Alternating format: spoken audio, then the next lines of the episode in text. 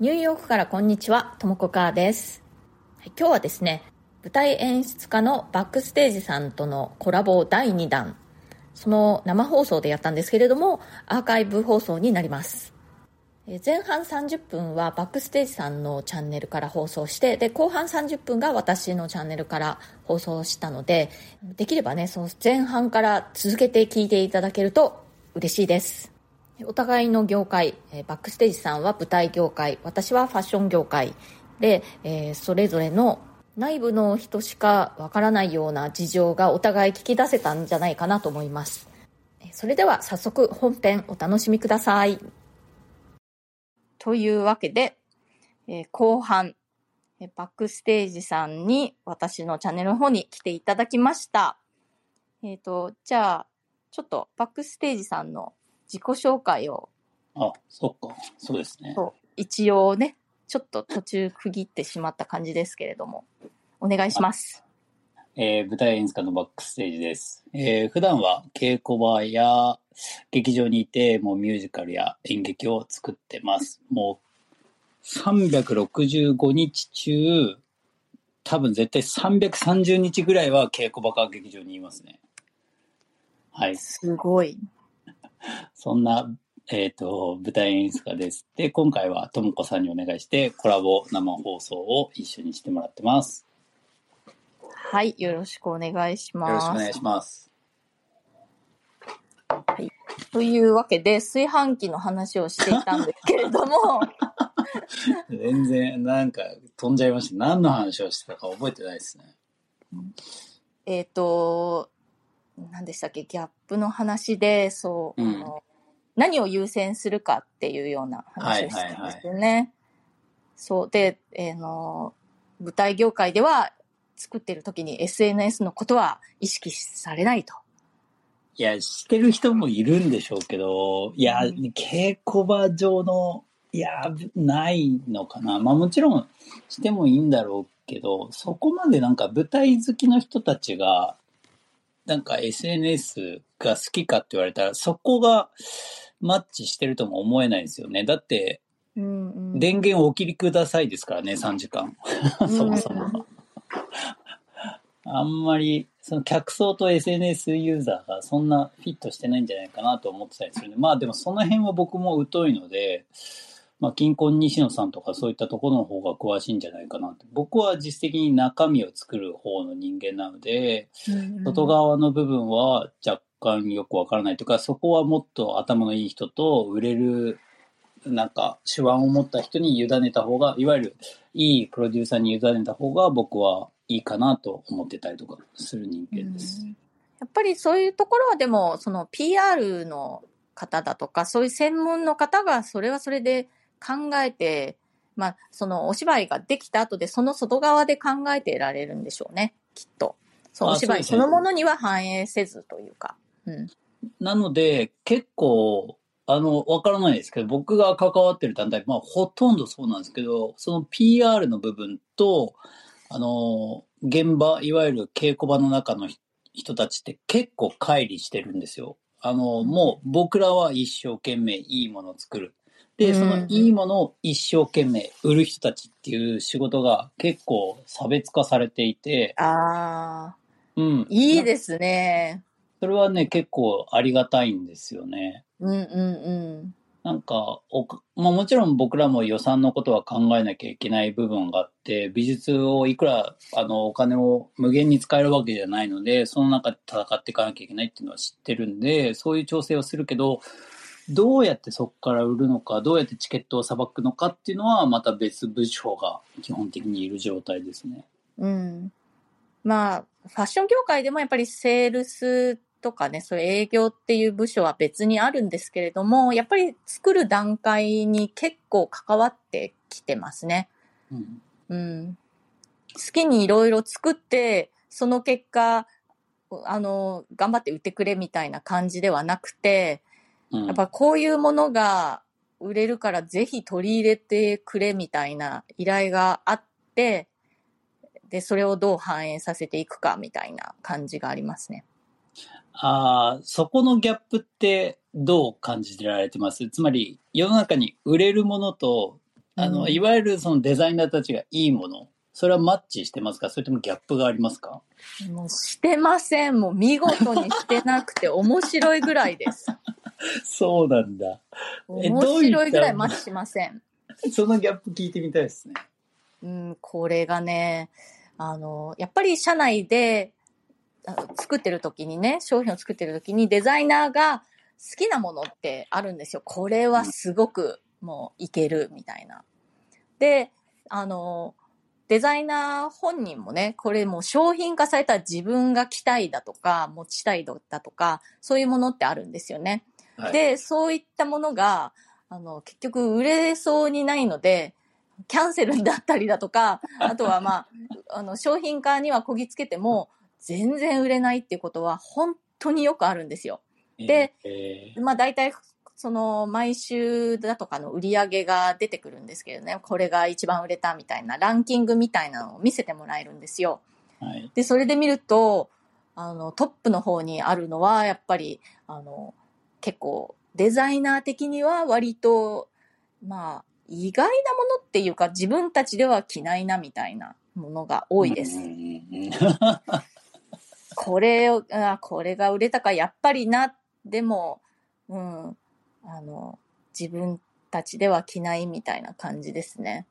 え、それは、えつまり、あの、売上市場主義ではない。つまり、売れてるものがいいものっていうふうに今後修正していくんですか？それともでも、結果はこうだったから、自分たちのスタイルはあんまり変わんない？クリエイティブディレクターたちだけが意識していくものになるんですかね？いや、でもやっぱりね、売り上げは、あの、その後の商品の構成とかに反映していきますよ。ああ、やっぱりそう。うん。反映しますね。だからまあ、単純に、単純化して言うと、例えば、もう、あの、ピンクが売れたから、ピンクもっと作れみたいなのとか、こう、ミニスカート売れるから、ミニスカートもっと作れみたいな。でも、それだけをやっていると、やっぱり新しいものが作れないですよね。もう、こう、実、もう、起こってしまったことを、リピートしていくだけっていう感じになってしまうと、そうするともう、新しさが全くなくなってしまうので、やっぱそこはバランスというか、はい。あの、デザイナーとして、あいや、これ、これがすごくいいと思うからっていうふうに押していくっていう場面もありますよ。セールスの方は本当にこんなの売れんのみたいな感じで、あの、でも、これが、あの、素敵なんだって、かっこいいんだって、いいから売ってくれみたいなのと、逆にそのセールスとか営業の方から、こういったものが今、もうトレンドで売れるし作ってくれっていうのの、そのバランスですね。両方あります。ああ、いいですね。うん。そういうのって舞台業界ではないんですか？なんかこういう、なんか場面とかこういう風な、なんか、あの、いや、何か、何かしら、セットでも何でもやると、あの見たいっていう人が増えるから、そういうのを作ってくれ、みたいな、ないんですか？まあ、僕ら現場サイドはあんまり実は考えてなくて、それを一番考えるのはプロデューサーですねつまり企画レベルでもうそうなってる。原なるほど。作のことであったりとか、例えば原作ものを、まあ、今は本当に漫画であったり、アニメっていうのが強いじゃないですか。うんうん。だから、そこを舞台化することによって、新しい客層を取り入れようっていう企画の上に我々が呼ばれるので、じゃあそういったことを加味した上でやろうとか、あの、例えば前までのミュージカルであれば、本当にまあこれ本当に内緒話というか、まあ実情言っちゃうと、どうしてもやっぱり舞台を見れるお客さんって限られてるんですよね。うん。大劇場で、じゃあ1万3500円とか1万4000円とか1万5000円を平日のお昼に3時間取れて見れる人はどなたですかってなると、必然と客層が絞られていくわけです。うん。あの、まあ、あんまり限定的には言えないんですけど、いろんなあれはあるんですけど、どうしてもやっぱり傾向は出てくるので、じゃあ、劇場に来る人がのうちの6割、7割がそういう傾向のある年代であったりとか、ある世代であった場合、じゃあ作品の中身もそれに寄せた方が、やっぱり評価は高くなりますよね。うんうんだから少子高齢化とまさにあのやってることは同じで、うん。うん。すごい若者向けであったりとか、ロックミュージカルとか、若者う最高だぜみたいなことをやったとしても、残念ながら学生っていうのは1万3000円も払って劇場に来ることっていうのはなかなかないんですよ。ああ。であるならやっぱりじっとりしっとりラブコメミュージカルみたいなことが流行った時期もあったりとか。うん。で、一方今は、その、やっぱりアニメとか漫画のエネルギーがものすごい強いから、赤若い方々を取り入れようとするキャスティングであったりとか、原作ものを企画化したりとか、制作会社があれやこれやとやってる感じですね。で、うんその意図を踏むかどうかっていうのは、そのオファー来た時、あるいは企画の段階でプロデューサーと話しますね。うんうんうんうん。で、まあそれはまあ根底にありつつ、作品を正面から向き合って作るっていう感じです。うん。なるほどね。答えになってますか今うん、うん、なってます、なってます。だからやっぱり、そうですね、そういう商業的なところをそこまでもうバックステージさんたちのその実際に作る現場では意識しなくてもいいっていうことですね。そそのうそうそう。そう。以外の人たちがうん。やってくれていると。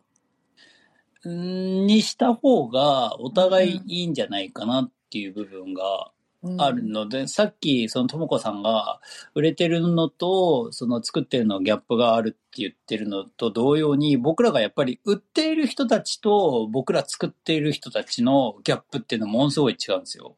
僕らはここが面白いってこういう風にやったらこの作品はすごい跳ねるし当たるって思っててもうん。それはあの宣伝チームからすると全然面白くなくて、うんいやもっとこの人がフューチャーされたりとか、ももっとキャッチーな絵が欲しいとかっていうのがあったりとかしてあ、あまあそこはもう委ねますね。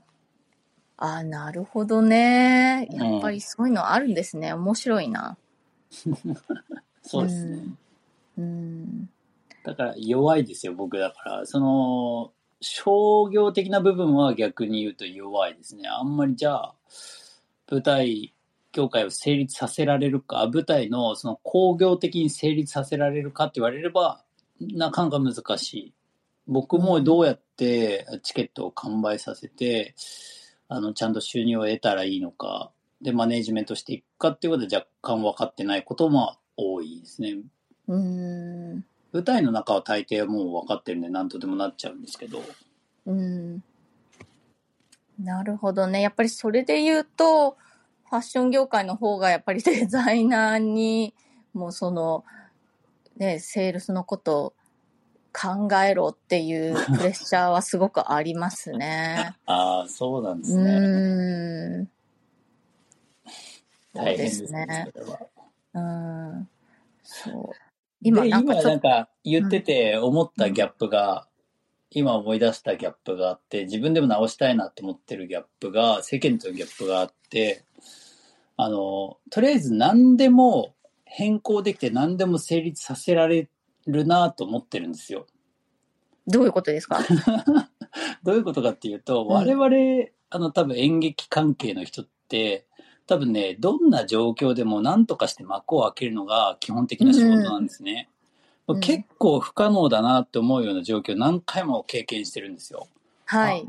これもちょっときついなって。あの、例えば、ちょっと大雪で本日から仕込みだったんですけど、大雪でトラックが全然来ませんとか、え、うん一日仕込みずれたら絶対幕開かないじゃんとかっていうこともうんざらにあって、毎日が結構お祭り騒ぎなんですよ。うん。で、そういうのを想像力とか、なんか、人力とか、あらゆる手を使って成立させてるんですね。だか、ら、たまにレストランとかで、すいません、今チーズを切らしてて、このパスタが今作れなくてとか言われると、いやいや、向かいのコンビニで買ってきましょうかとかなっちゃうんですよ。いやいや、言わないけどね、言わないけど、え、向かいで買ってきたらいいじゃんとか、システム上こうなってますよとか、うんあ、の、いわゆる役員、あの、役人、役所仕事っていうんですか？うん。なんか、いや、そうな、こうなってるんですって言われると、え、じゃあこうやったらいいじゃんっていうふうに心の中で思っちゃうんですよ。だからうん物事をね、成立させることの癖がついちゃってて、うんうん。そこはちょっといつもギャップ感じますね。ああ、そでれは、うん、あるかもしれない。ファッション業界でも、その、やっぱりショーマストゴーオンはやっぱりあるんですよ。ありますよね。うん。だから、何かが届かないとか、まあ、ショーの時に間に合わないとか、そういうことあっても、まあ、なんとかするっていうのはありますね。あのちょっとプライベートのことをさらに話させていただくと、はい。そのなんとかしちゃったプライベートの事件は、結婚式で僕、うん。あげたんですけど、はい。あの、一番初め、まあ、この時間でやりたいって言ったら、まあ、その日選んだのは確か対案とかそういういい日だったんで、まあ、混んでたんですね。その結婚式場自体が。ってなると、前の組がギリギリでもしかしたら押すかもしれませんっていうふうに言われてたんですよ。うん。なるほどと思って。じゃあ、わかりましたって、僕、結婚式場の図面を全部自分で書いて、あの、配置人数も指定して、うん、で、友達を雇って。あの、仕込みとバラシを、あの、結婚式場のやつを全部作ったんですよ。すでそう。したら、これ多分10分でできるんでっていう風に。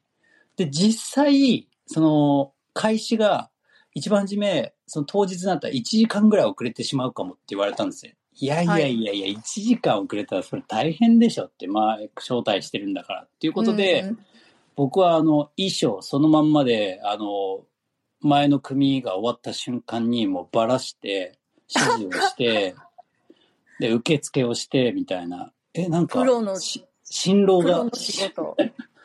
で、面白かったのが、一番面白かったのが、あのその、僕図面書いて、事前に渡してたんですけど、そこのホールのスタッフの皆さんが、皆さん僕の図面を持っていたっていうところですね。ああ。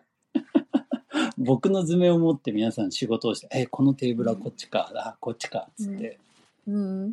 まあ、みたいな、あの、ちょっとね、物事を成立させちゃうというか、あの、何でもできるでしょっていうふうに思ってる節があるんで、これはちょっとね、直したいなって、実は。直したいんですか？直さなくていいんじゃない仕事上は、仕事上は大事だと思うんですけど、なんか世間、なんか、ね、あの、お役所さんにそういうこと求めてももうしょうがないし、なんか。そこはちょっと失礼にならないようにしなきゃなと、年を重ねて最近は思います。うん。いや、でもそれで実際にそう、あの、なんとかしてよって仕事以外で言ってしまったりします？ああ、まあ、心の中でポロ、思ったことをポロって言ったら、隣から、あ隣から妻にいつも、あの、うん制御さああ、そんなこと言わないのみたいな。そう、そういうものなんですって言われて、あ、うんうんうんすいません。うん。いや、でもその結婚式のお話面白かったですね。初出しかもしれないですね。うん。やっぱちょっとプロのね、あの、仕事が出てしまったと。そうですね。うん。そう、でも本当にショーマストゴーオンはね、あの、ファッション業界でもあって、で、よく本当にトラブルが起こるんですよ。うん。でも、やっぱりショーの日にち、時間決まっているので、なんとかしなくちゃいけない。何か商品が届かないならどうするみたいな。で、本当にもう、あの、なんとかなるものだったら、ニューヨークのもう街中を駆けずり回って、はいはいはい。この元になるようなものをなんか買ってきて、それを作って、あの、出すっていうことはありますよ。まあ、メインのね、洋服なんかは、そのなんか買ってきたものを自分とこのブランドで見せるわけにはいかないんですけれども、例えばもう小さいもの、本当に靴下とか、まあそういうものも全部作ってるんですけれども、何かそういうものが届かないっていう時、なんかこう使えるもん、なんかその辺で買ってこいみたいな感じでね、よくインターンとかが、うん、走り回って、うん、えー緑の靴下必要みたいな、ありますね。とかもうチラッとしか見えないけど、もう黄色い T シャツが来ないから黄色い T シャツ買ってきてみたいな。ありますね。ありますね。で、あ一回ね、あの、モデルが来なかったことがありますね。昔。あら、大変じゃないですか。そうなんですよ。一回だけそういうことありましたね。モデル来なかった。え、ランウェイですか？はい。え、どうしたんですか、それ？で、まあ、モデル他にも、まあ、たくさん出ますよね。はいはいだから、この中で別の人にこう着替えてもらって出てもらうって感じなんですけども、その順番とかビチビチに決まってるんですけど、それを変えて直前に。で、結構モデルってその、あの、ショーの時って、ショーをたくさん掛け持ちしてるんですよね。その、ファッションウィークっていう決まった期間にたくさんのブランドがランウェイショーを見せるので、もう一日に何個もショーを掛け持ちしてるんですよ、モデルっていうのは。だからモデルが楽屋入り、楽屋っていうかまあそのショーの会場入りするのって、もう結構、あの、直前とかまあメイクの時間とか込みでその直前なんですね。うん。で、だからもうバタバタみんな走ってっていうかね、来る感じなんですけれども、あの、だから待っても待っても、もうこれは来ないってなって、もうギリギリに、あじゃあ、えっと、どうする？誰がこうして、こうして、こうしてとか、そういうのやりましたね。うん。同じですね。完全に。うんドタバタですよね、裏は。特にショーに関してはものすごいドタバタですね。うん、ともこさんの聞いてみたいのが、今までで一番痺れたっていうか、なんていうんですやばかったお仕事って何ですか、現場は？その、えまあモデル。だ。えーっとね、やばかった仕事、どうだろういやなか。お考えされてる時に、まあ僕の場合は、あのー開演1時間前に僕がセットをぶち壊したことはありますね。ええオートメーションっていう、あのーまあ、自動で動く機械を使ってることを僕らオートメーションって言うんですけど、あの、機械で、あの、セットが動く。うん。なので、一つちょっと間違えたら、あの、機械なんで、あの、A 地点から B 地点に行きますっていうプログラミングされていたら、あの、何があっても A 地点から B 地点行っちゃうんですよ。うんで、つまりそれを、例えば、あの、その A 地点から B 地点の間に何かあった場合、それを巻き込んで全部バキバキバキ進んじゃうんですね。うん。なんで、それ新人の頃僕、あんまりそういうのあんまりよくわかってなくて、開演1時間前に、もう、もう今日公演無理だろっていうぐらいな、あの、壊れ方をしてしまって、えー、どうしたんですか、それで？いやもうほん、会場をして、えーっと、お客さんが入ってきたの10分前かな。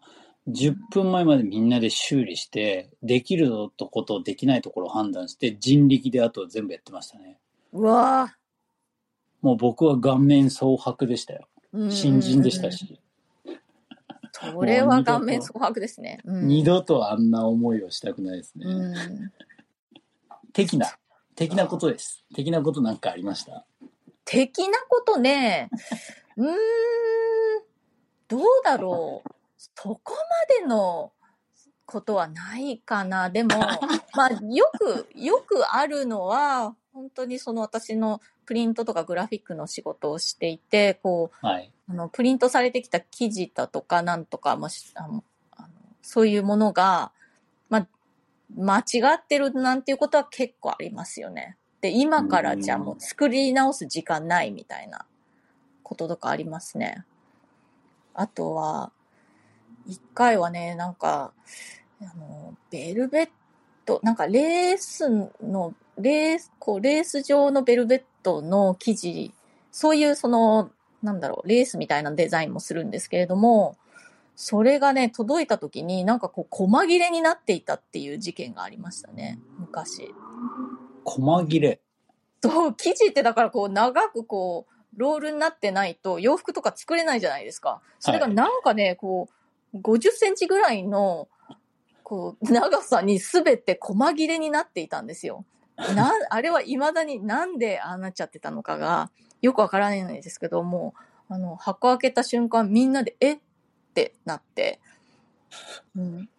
もうその後はどうしたのかね、ちょっと記憶がないですね。でも、なんとかなりました。いつもね、何でもなんとかなるんですよね。あ、そうですね。そうですね。うん。なんとかするんですよ。で、やっぱりみんなその業界デザイナーたちもそのなんとかするっていう気持ちが結構あるので、で、やっぱりショーをね、やってないブランドってあるじゃないですか。はい、やっぱショーとかを経験していないデザイナーだと、ちょっとその、なんだろう、ショーマストゴーンマインドが少ないって気はしますね。あ、もうダメだって。いや、ダメじゃなくても、なんとかしなきゃいけないんだよっていう。いいですね。なんか新しい一面ですね、そのともこさんの。そうですなんとかしなきゃいけないけでも、なんとかするんですよ。でも、まあ、なんとかなりますよ。ど。はい。みんなでね、まあ、いろいろ、あの、知恵を合わせてやるという。そういう時本当に、なん、なんて人柄というか本性出ますよね、人間。そうですね。うん。もう、なんか社会、社会面気にしてらんないっていう、うんうん。すごいポジティブな人はポジティブだし、ネガティブな人はネガティブ。うん。もう、できませんとか言っちゃう人とかいますよね。いや、はい。で、いや、ちょっと、その、できませんって言う前に考えようよ、みたいな。あります。うん。なんかなんとかしようよって。コロナの前は、本当に舞台中止なんてことはありえなかったんですよ。舞台を中止するってことなんて。だから、今回まあコロナで、まあそれはいいことなんですけど、病気になったらちゃんと休むとかっていうことはいいことなんですけど、本当に今中止への判断がめちゃめちゃ早いなっていう印象はありますね。うん。もうとにもかくにもなんか、まあまあコロナの場合しょうがないんですけど、陽性者が出ちゃったら中止。そうですね前。はもう本当にギリギリまで、もうバレるところまでいろんなことやってましたからね。うん。いろんなことやってんだな。うんうん。やっぱり、うん、コロナっていうのは、うん、緊急事態でね、うん、コロナでやっぱりショーをやらなくなったとか、うん。そのファッション業界でもね、ありますからね。うん、あだから今ものすごいギャップを感じてるのはやっぱり世間とコロナですね、僕は。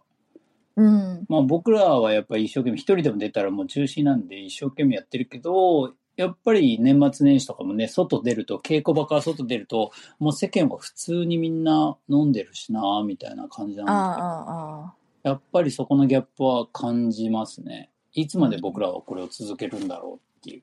うん。やっぱり舞台業界ではすごく厳しい感じでやってますか？今、もう全然変わんないです。何一つ変わってないです。なんか経験値は増えたんで、こういう時は大抵こうとか、検査の、あの、素早さとか、あの、経験値は増えたんで、やりようはいっぱいあるんですけど、全く変わってないですよ。対応は。そうなんですね。うん。うんもうね、ファッション業界だけでなく、ニューヨークはもうコロナ終わったっていう感じになってますからね。いいなぁいいなぁ それいいですね。でも感染者数増えてたりしてるんですけどね、最近は。でも、うんまあ、もうマスクしてる人って本当にいないし、うん。まあ、公共交通機関の中なんかではちょこっといますけどね、私もマスクしたりしますし、あと今、外出ると寒いからマスクすると暖かいじゃないですか。はい、はい。そういう理由でマスクして、うん。で、コロナ以前っていうのは、もうアメリカではマスクの習慣が全くなかったので、はい、マスクしようもんなら、え、なんかどうしたのっていう、あの、キーの目で見られたと思うんですけれども、今はみんな、あ、マスクかっていう感じになって、マスクをすることのできるその自由が 今はあるって感じで、い。いいですね。それに関しては良かった。うーん。はい。なんかもうね、あっという間に時間になっちゃったんですよ。あら。話足りないですね。ね、今度本当にちょっとその、 Voicy 演劇を楽しみにしています。あの、ボロボロ時間が時差がね、ちゃんと合う、合えば、生で聞きに行きます。はい。大体ね、やっぱり、まあ僕、あの、子供のことがあるんで、もう、やっぱり生放送ってなると、どうしても、22時以降とか、夜遅くじゃないとあれなんで、大体この時間なんで、ともこさん、もしもあ朝会えば、はいぜひぜひ、はいそし。てよろしければ手を挙げてください。あ、手あげちゃうかも。ドキドキカランコロンコロン。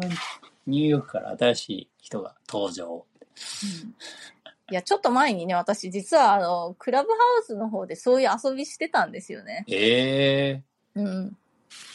まあでもそれはあの、台本ありでやってましたけどね。うん。ぶっつけ本番で、ただその台本読むっていう。何人かで。あ、台本があるんですね。それはいいですね。台本あって、そう、友人間でね。あの、うん。そうそう。僕、あれですからね、ビビさん、初対面、初対面でもないですからね、初耳、初、なんて言うんですか？お耳？初耳なんですよ。初耳の方と、なんかいきなりボイシー演劇をするっていうのは、ちょっと面白いですね。チャレンジです。いいですね、いいですね。そう、あのーちょっとね、お便りをね、紹介する時間なかったんですけれども、その、ハイブランドとキャラクターとのコラボアイテムに驚くことがあります。えソフィーさんから。えーね、本当あの、ここ数年、ハイブランド、もうバレンシアガとかグッチとかと、その、キャラクターね、ドラえもんとか、もうそういったののコラボがすごくトレンドでしたよね。最初に出た時は、どういうことと思いましたけども、みんなやっちゃって、面白いですね。えんっとね、もう一人、そう、あの、に、にこさんから、えーともこさんへのパーソナルお仕事の依頼はどちらからですか？ということで、あの、ツイッターの、あの、メダイレクトメールか、インスタグラムでも、メッセージ、ダイレクトメッセージを送ってもらえれば、はい、対応できます。はい。いいなよパーろソナルしくお願い、しパーソナル。コーチ。はい。そんな感じですね。はい。じゃあ、今日はまたところで。はい。まはたお話ししましょう。い。はい。で、今日ね、あの、こんな夜遅くに聞いてくださった皆さんもありがとうございましたありがと。うございます。はい。それでは皆様、はい。あ、ハートがいっぱい飛び交ってる。ありがとうございます。えっ、と、では、おやすみなさいですね。はい。私は朝なのではい、これから活動します。はいではで。は。ではまた。はい。はい。バックステージさんとのコラボ生放送第2弾いかがだったでしょうか？第3弾もあるんではないかという要因を残しつつ終了という感じでした。バックステージさんとビビさんとで計画されているボイシー演劇コラボ生放送っていうのももう興味津々で私は楽しみにしています。でですね、えっ、と、私の方ももう一つコラボの予定があります。えっ、と、もう早速なんですけれどもね、東京インフルエンサーアカデミー主催の中島優子さんとお話しする予定になっております。えっ、とね、1月13日の金曜日の朝の8時10分だか20分だかスタート。なんでこう、はっきりしてないかというとですね、2人で話し合って、じゃあ8時15分スタートにしましょうって言ったんですけれども、そしたらね、あの、8時10分か20分スタートじゃないと予約放送っていうのができないんですよね。その生放送の予約放送っていうのが。というわけで、ちょっと、あの、まだそこのところ決めてないんですけれども、まあ8時台、朝のね、に、えーコラボ生放送最初の30分を私のチャンネルから、えー後半30分をゆうこさんのチャンネルから放送する予定になっております、中島優子さん東京インフルエンサーアカデミーを主催していてボイシーでは女性の欲張り実現チャンネルという、えーチャンネル名で放送されています。実は私と優子さんリアルの知り合いなんですよね。でも最後に、えー直でお話ししたのって2019年の年末、まあ、コロナの前に私が一時帰国していた時にお話ししったきりかな。まあ、あとはね、メッセージでやり取りなんかはしてて、お互い結構同じぐらいの時期にボイシーチャンネル始めたので、あ、今度じゃあコラボしましょうなんて言ってたんですけれども、一回も実現せず、今回が、えー、初コラボということになります。ゆうこさんのチャンネルのリンクを貼っておきますので、まだフォローされてない方は、ぜひこの機会にチェックしてみてください。えそれからね、あの、いろいろな方から差し入れをいただいておりまして、えー、本当にありがとうございます。あの、年始のお祝いであったり、あと私が先日、あの、会社員辞めましたという放送をして、それに対してのお疲れ様差し入れだったりだとかで、も本当にありがとうございます。温かいメッセージもね、一緒に添えていただいて、本当に嬉しいです。やっぱりその会社勤めを辞めて、まあ、頭ではねあの良いタイミングだったなとか、まあ、良い方向転換のチャンスだなっていうふうにあの納得してるんですけれどもね100%気持ち的にはやっぱりこう寂しいという部分もあるんですよね。あとはまあ不安だとかそういう気持ちがないわけではないのでやっぱりそんな時にこうやっていろんなメッセージだとかね差し入れだとかいただいて本当にね、あの、心の支えになっております。本当にありがとうございます。あの、差し入れの方ね、あの、匿名ご希望の方が結構多いので、お名前を見上げないでおこうかなと思うんですけれども、あの、きちんと届いております。メッセージはね、何回も読み返したりして、うー、ありがたいと思っています。というわけで、え今日も最後まで聞いてくださってありがとうございました。あ、あの、バックステージさんとの生放送の中で、うちの猫、にゃーってちょっと入ってましたね。聞こえました？ちょっと、あの、弱々しい声だったんですけれども、というわけで、えラッキーデーになりました。イェイ。というわけで、えー、それではまた次回。ともこかーでした。はい、すいません。一回、あの、閉めた後でまた出てきて何なんですけれども、中島優子さんとのコラボ生放送ですね、あの都合により今週ではなく来週の5日に延期ということになりました。なので、え、ー、と、前のチャプターでね、今週金曜日にうんぬんって言ってるのあれは、あの、延期になりましたので、また日時が決まり次第お知らせいたします。